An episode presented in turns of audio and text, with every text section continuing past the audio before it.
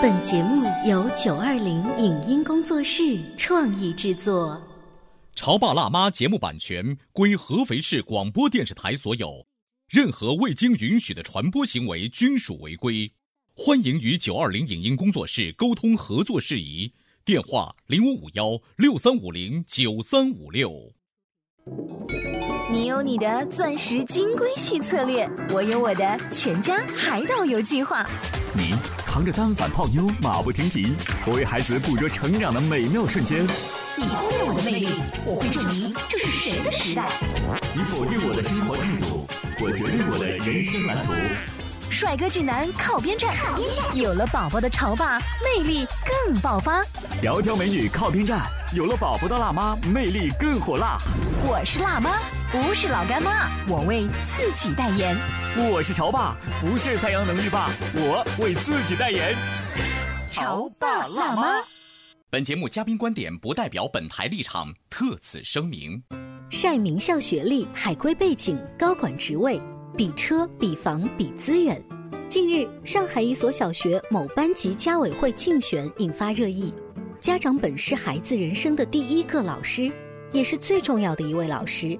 可是不少家长却不能以身作则，反而给孩子树立了一个秀名利和身份的坏榜样。那么，老师会不会因为孩子的父母是家委会成员而对孩子多加照顾呢？他们更看重的是家长的哪些特质？为什么说许多老师和家长并不明确家委会到底是干嘛的？欢迎收听八零后时尚育儿广播脱口秀《潮爸辣妈》，本期话题：别让家委会变成名利秀。欢迎收听八零后时尚育儿广播脱口秀《潮爸辣妈》，各位好，我是灵儿。今天直播间为大家请来了儿童心理学方面的专家葛玲丽葛老师，欢迎你。大家好。还有我们故事广播《胡小图闯江湖》的主持人小图，大家好。还有呢，我们的好朋友瑞塔，欢迎。前一段时间呢，杭州人、上海人的这个微博朋友圈里面，被一个小学家长竞选家委会的截图给霸屏了。家长们为了竞选上这个家委会，就纷纷亮出了自己高大上到让人怀疑的人生的一些履历。到底这些家长的履历有多夸张呢？我们一起走进这个孩子班级的微信群。各位老师，各位家长，我是小明的妈妈，毕业于美国州密西根大学，现任职于私募基金公司。小明爸爸 PhD 后呢，在央行外管局工作。我报名家委会自荐理由如下：我已经连续三年担任幼儿园家委会会长，弹性工作可以做到随叫随到。本人呢，平时还爱好摄影，可以为班级拍摄活动照片。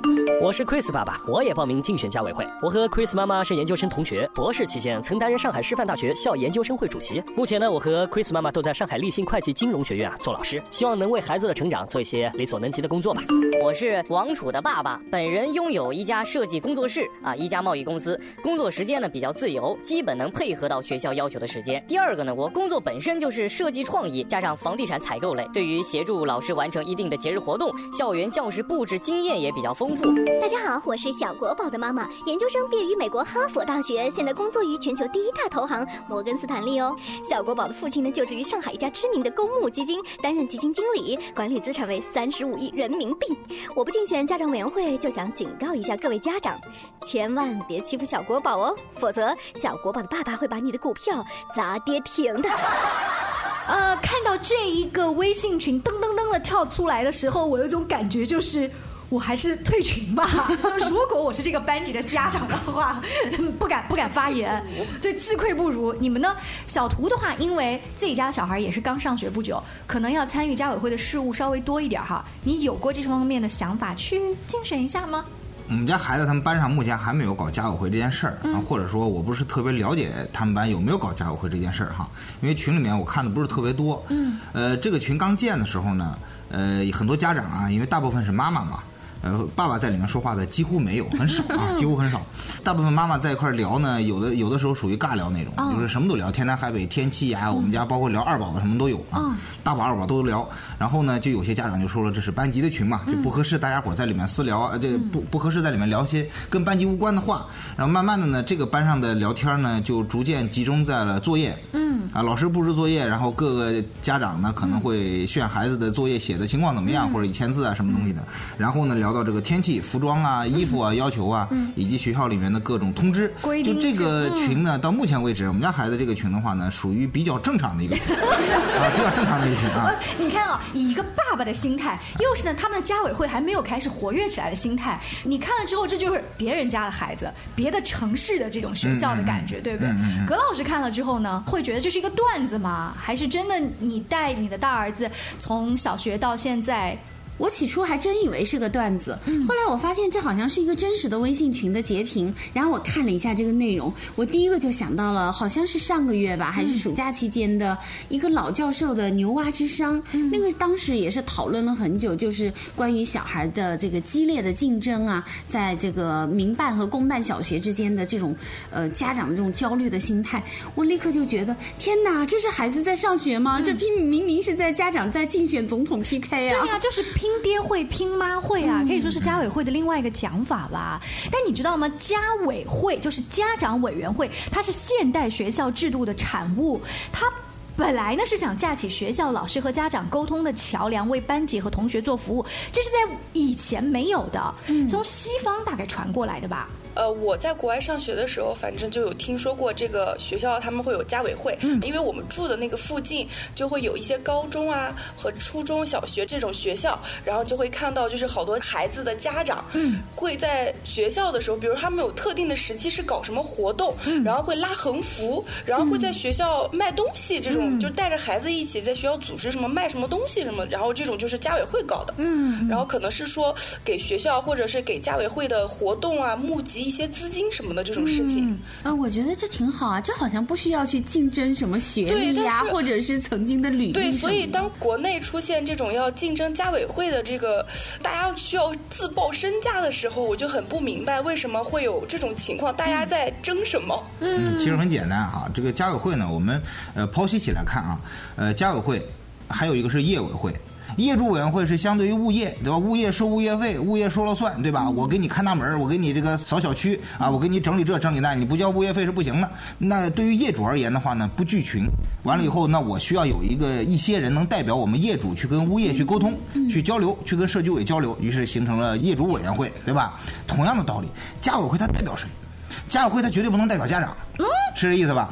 它也不能代表学校，嗯代表孩他子。他是代表孩子，这么四十几个、五十几个孩子在你老师的管理下面，对吧？你这个班主任相当于企业 boss，对不对？啊，上面还有个 CEO 是校长啊，校长我们就不说了啊，底下有各个部门经理啊，数学老师、英语老师。那么我要跟你们这些老师去沟通，怎么样才能让这四十五个孩子达到一个共同的目标？嗯，比方说我们这个班级今年期末考试这个九十九分以上的这个成绩要达到百分之九十九或者一百分。哎，哎小图，我想问，你敢跟你们班主任老师这么说话吗？说我代表他是孩子啊，你不就家委会就可以了，是吧？首先有一点就是家委会是不是一条心？所以你就是肯定是那一个一心想进家委会成员的那一个人。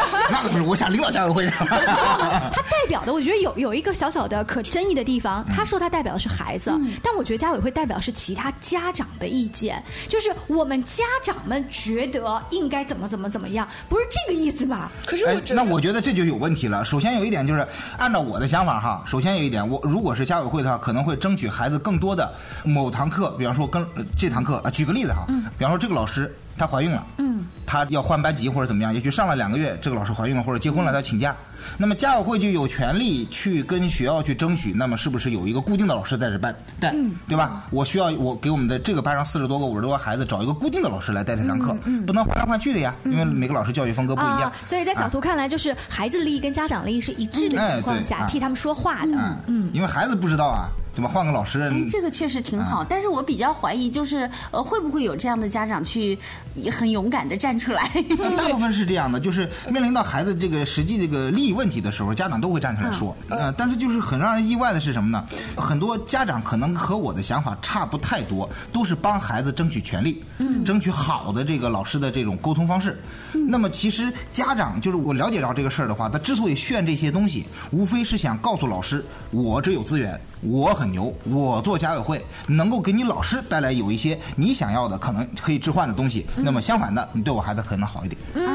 啊对我可能就觉得是这样，了他会不会嗯就说我成为家委会了，然后会在老师面前争个以给孩子带来利益。对，让老师对孩子多关注一些啊，嗯这种。所以葛老师，你觉得如果这个家长是这样的心态，又如此的高调，在这种群里面都这样说了，我们用一个现在比较火的词叫“戏精家长”哈，就你看这样子的家长带出来的孩子就一定很成功吗？虽然他们的学识很高，我觉得这个孩子可能会被其他的孩子暴打，如果其他孩子知道的话。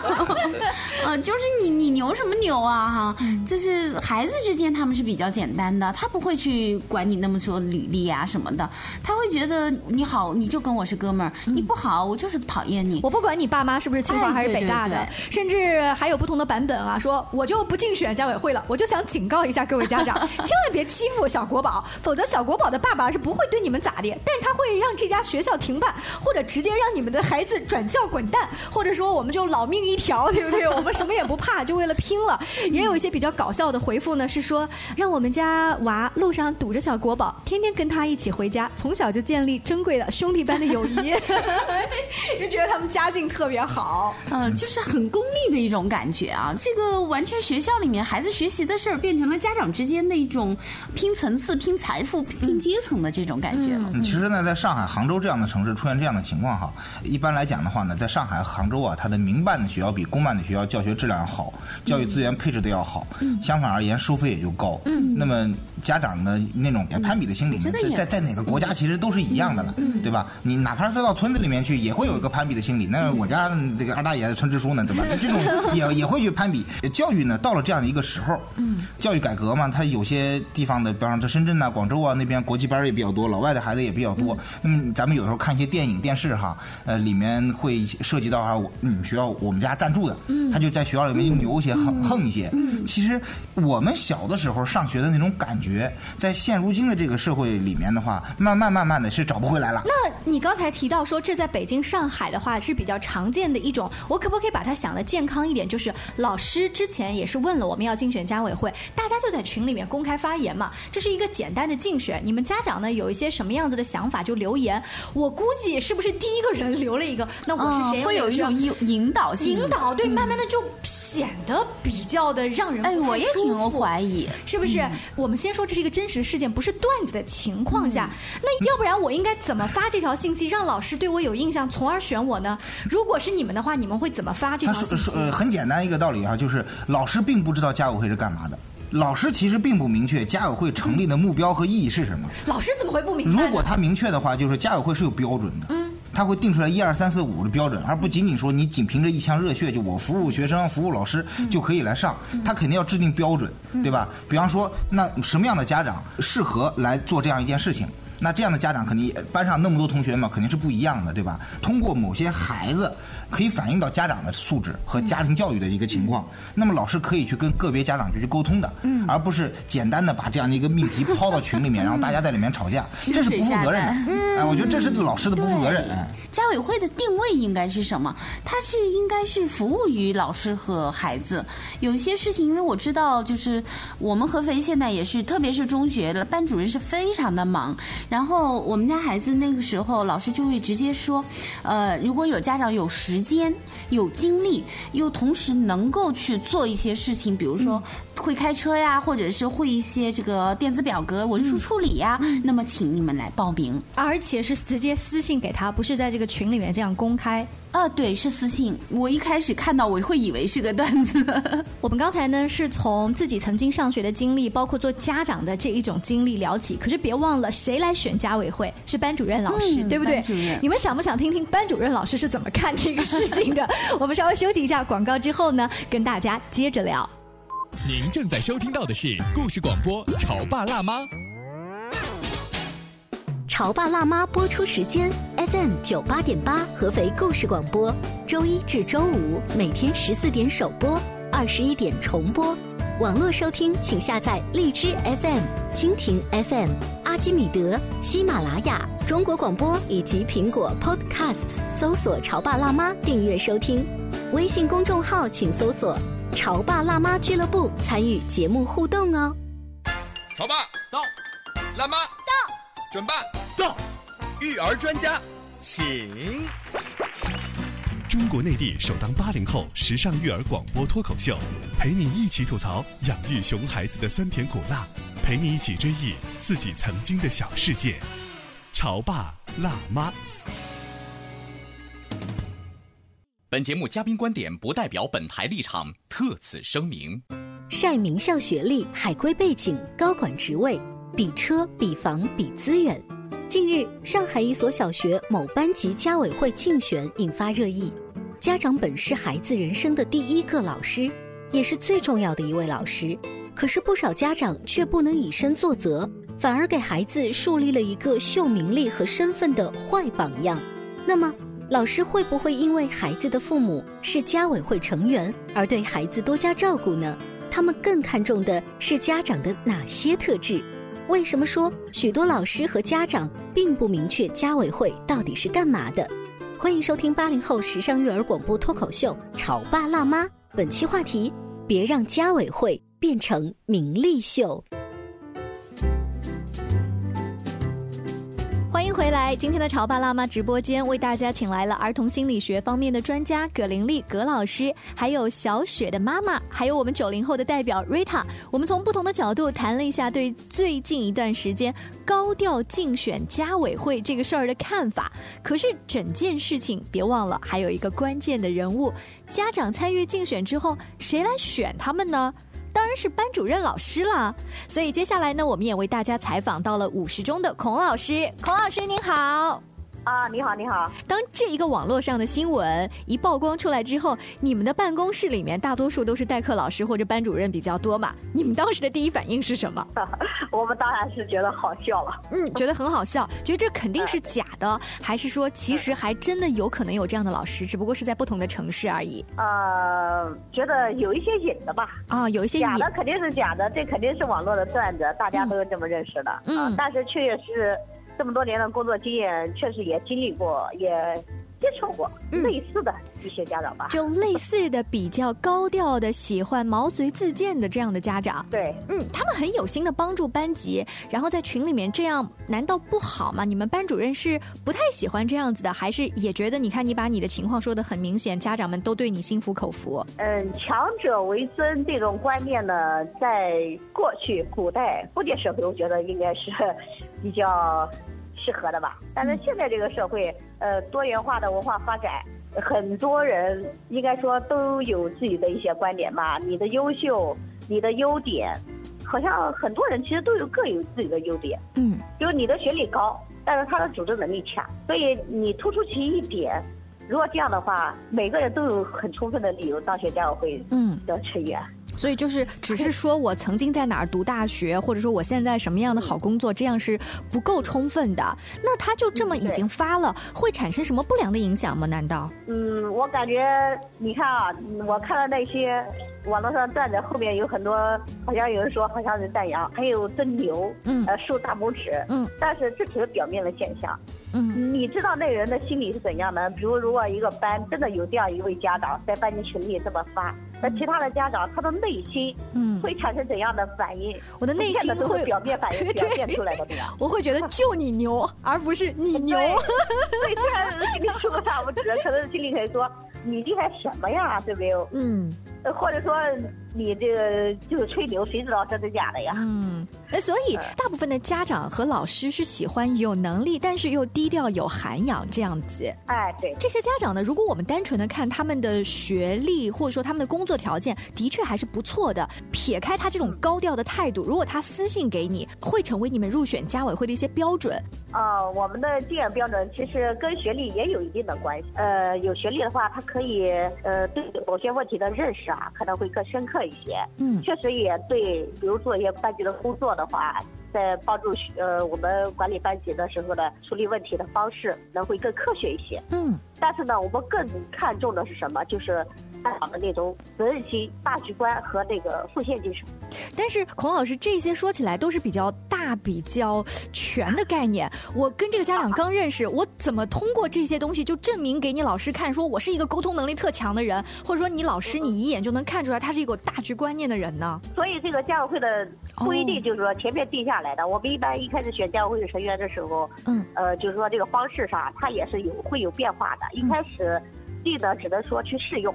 但是随着你比如我们这个初中的教学，随着三年以后，就是有些初一一些家会的活跃的成员，到了初二，到了初三，可能我们就会就有选择的去预留一些，嗯，呃，家长去参与这个工作。有一些可能也可能他个人的问题，比如时间上，对他自己的呃调动工作或者二宝的方式上，嗯哎，对不好，慢慢的就会自然淘汰。啊，这个所以空闲时间也是非常重要的一点。对对对，这个是前提吧。家委会成员你是辅助老师去代理班级、管理班级的这个工作的。嗯呃，如果你没有那个大局观，就为整个班级的文化建设啊、管理建设啊、这方面出谋划策嗯啊，我们要整个班爱风好了，这个孩子自然就好。了，你的孩子这个班级自然就会向上。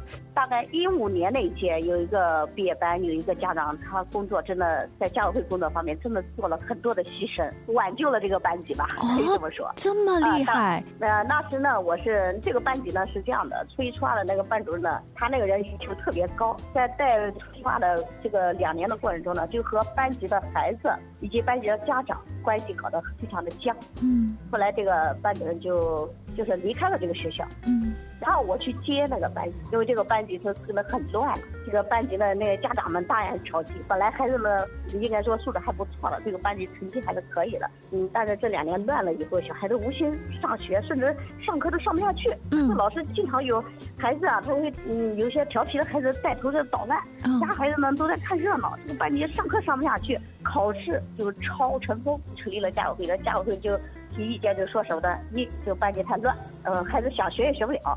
嗯。第二呢，就是这个考试抄的现象太严重，老师不管。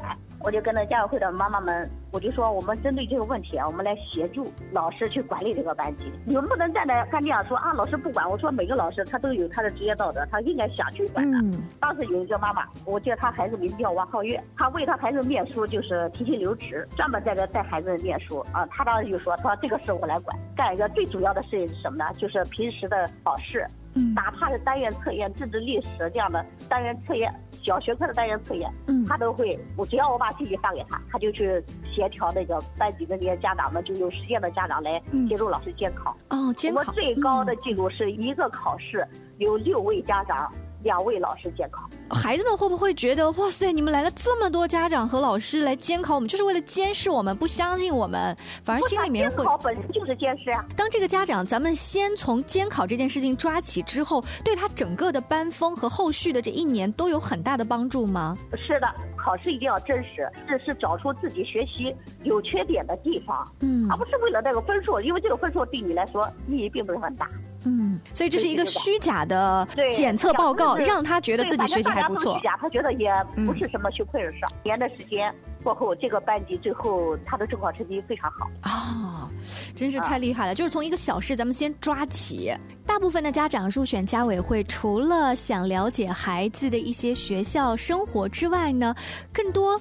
希望借此跟班主任老师走得比较近，而得到一些特殊的照顾，会有这样的想法发生吧？有有一方面这个原因，对我就会想说，那我们家委会跟老师平时就要多接触呀、啊，是不是？老师您就真的能照顾到我们家的孩子呢？我个人觉得，其实这个老师照顾孩子，如果说照顾的话，其实每一个孩子我们都想去照顾到他。嗯，因为我的工作就是管理孩子，就是照顾孩子。嗯，对不对？你要说特殊的照顾哪些小孩？说实在的，他很不现实。中国的这种教育，基本上我们小学、初中都是大班教育，一个班，我我儿子小学的时候，一个班六十多个学生，我们现在也是五十。你想，一个五十个孩子，我们老师又要完成自己的教学任务，嗯，就中考的这个任务也非常的重，嗯，单独的怎样去照顾，其实真的是不现实。这个有一点像是什么呢？像是像是家长，他觉得他入了家委会，好像他心理上就跟老师比较接近了，老师就会照顾，哎、他就比较安心了。对呀、啊，所以我说他们基本上就是一个获得一个自我安慰罢了，嗯、以为能够得到老师照顾。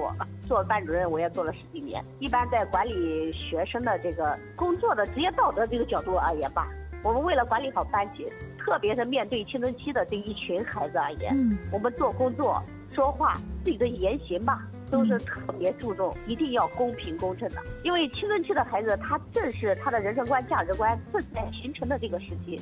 如果你嗯稍微就言行不注意，可能都会引起孩子非常强烈的反感。嗯、他们也会非常敏感。嗯、对他特别敏感，这样我们的工作就没办法开展下去了。我我以前班上有个小孩呢，他生病了，就是那种溶血症，哦，就很厉害的一种病，然后经常就没办法写作业啊。然后有一天我在班里已经放学了，嗯，呃，他留下来搞卫生，我就跟他很关心，呃，你身体最近更好一点啊？他说好一点。我说你打扫卫生就别打扫了，灰尘嘛，对身体不好，就先回去吧。然后他就走了，嗯，但是旁边呢，嗯，当时班里就剩几个孩子了，有一个孩子就很不高兴，嗯，他就回家发牢骚。后来他爸爸转头给我说，孔老师一点都不关心我，我也生病了吧？我我昨天感冒了，都没请了一天假，回来老师怎么也不关心我，问问我，为什么就问他？嗯哦，所以小哎小孩子他他就非常敏感，他觉得嗯这个老师不公平了。嗯，同样是关心，你就要都做到都关心。哎，那同样是照顾，就得都照顾。对他的心，他有那种平等要求的意识，对吧？他说老师你就应该每个同学都关心，对不对？嗯。然后我就第二天我就特意找到他啊，还要再去给他解释一下哈。所以说，就算加入了家委会，也不一定会被老师特殊照顾的。但总的来说，你加入了家委会，跟孩子的学习生活沟通更紧密了，也不是一件坏事。刚才我们听到呢，就是来自五十中的孔老师接受我的电话采访，聊到了这一段哈，有没有让你们印象特别深刻的？呃，觉得这个家委会的段子一出，再听班主任老师这么一说，咱还是要不要去竞选家委会啊？我如果有时间，我愿意。但是我觉得更重要的，让咱们的孩子好好学习，天天向上，在班级里面和同学团结友爱，这比什么都重要。嗯，其实呢，对于小孩教育这块来说的话，我一直都讲哈，包括前段时间跟朋友聊天的话呢，一很多家长啊。包括很多这个朋友都说，不要让孩子输在起跑线上，呃，买学区房、上名校什么的。其实呢，孩子的起跑线就是家长。对。啊，你的家长什么样的水平，然后呢，决定了你孩子什么样大概的水平，不绝对啊。但是呢，从你这个基础来看的话呢，孩子的待人接物，我们不讲学习成绩，从待人接物来讲的话呢，什么样的家长真的决定了什么样的孩子。嗯。啊，然后呢，就是讲家委会这件事儿。家委会的话呢，很多时候就是。家长不放心嘛，嗯，对吧？孩子交到老师手里面，但是对于孩子来讲，在老师的眼里，孩子们都是一样的，嗯。老师的目标就是把这些孩子都培养成才。嗯，所以在老师的眼里，不会因为你是家委会的成员，我就对你多照顾。像刚才孔老师说的，我真的也没有那么多时间。嗯，如果你是学习好，你凭借自己的本领出类拔萃了，老师可能反而真的就多看你一眼，不会因为你是谁的孩子。那也不一定，也许你学习成绩差呢，老师就天天提溜你。这是你小时候的故事是吧？我就记得我妈把我送学校去的时候，跟班主任讲一句：不听话打。我想到就是，如果一个农民他去种一块田地，他不会因为这一袋种子是从这个种子公司买了，或者那一袋种子是从另外一个小品牌的种子公司买的，他就会对这一块名牌种子公司的种子多付出一些汗水。他一定是希望每一块田地都是均匀的施肥浇水的。哎呀，这个比喻太妙了！就是像我们未来在竞选家委会或者是做家委会工作的时候，心态可以平和一点，让那些没有当上家委会的家长心态也可以放轻松一点。其实，在老师眼里看来都一样的。就如小图刚才说的，其实家长的水平本身已经决定了这一个孩子他是不是很优秀。一个家长到处都是火药味儿，天天想着和把别的家长比下去，那么我想他对孩子的教育，估计这个孩子在学校里面也天天都是要把别的孩子比下去的。是的，如果说你还是非常想用家委会的工作跟孩子、跟老师他的校园生活亲密接触的话呢，这也是非常好的，也是值得鼓励的。你为校园做出了奉献，但请记住几个原则：不是你的个人优秀及你的学识丰富就适合家委会。首先，你要有空闲的时间，要有较强的组织能力，要有沟通能力以及大局的观点。今天非常感谢小图、还有葛老师以及瑞塔做客我们的直播间。更多关于育儿的有趣故事，大家也可以关注微信公众号“潮爸辣妈妈俱乐部”。下期见了，拜拜，拜拜，拜拜。以上节目由九二零影音工作室创意制作，感谢您的收听。